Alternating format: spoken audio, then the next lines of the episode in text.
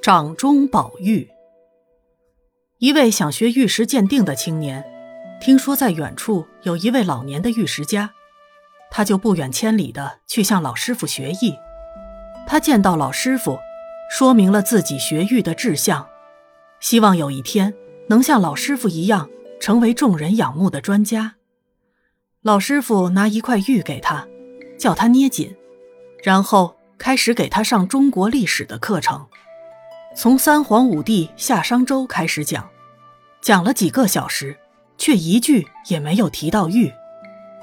第二天他去上课，老师傅仍然交给他一块玉，叫他捏紧，又继续讲中国历史，一句也不提玉的事。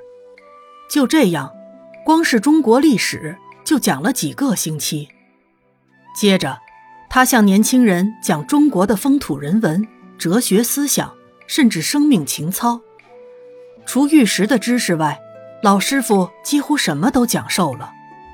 而且，每天他都叫那个青年捏紧一块玉听课。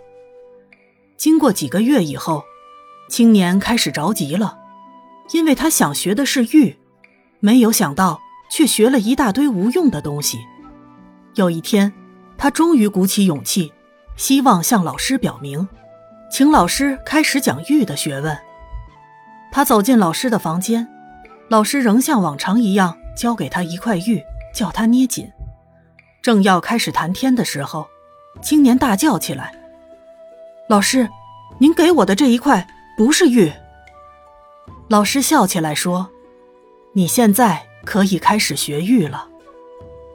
这是一位收藏玉的朋友讲给我听的故事，有非常深刻的启示。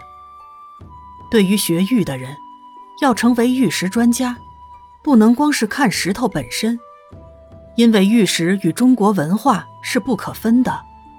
没有深厚的文化素养，不可能懂玉。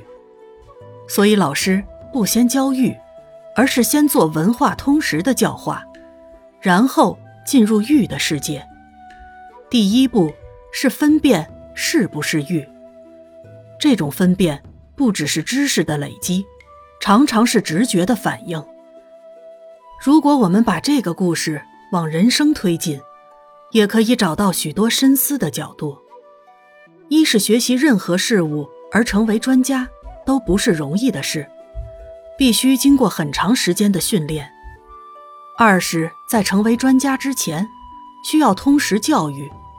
如果作为中国专家，就要先对历史、人文、哲学、思想、性格有基本的见识，否则，光是懂一些普通技术有何意义？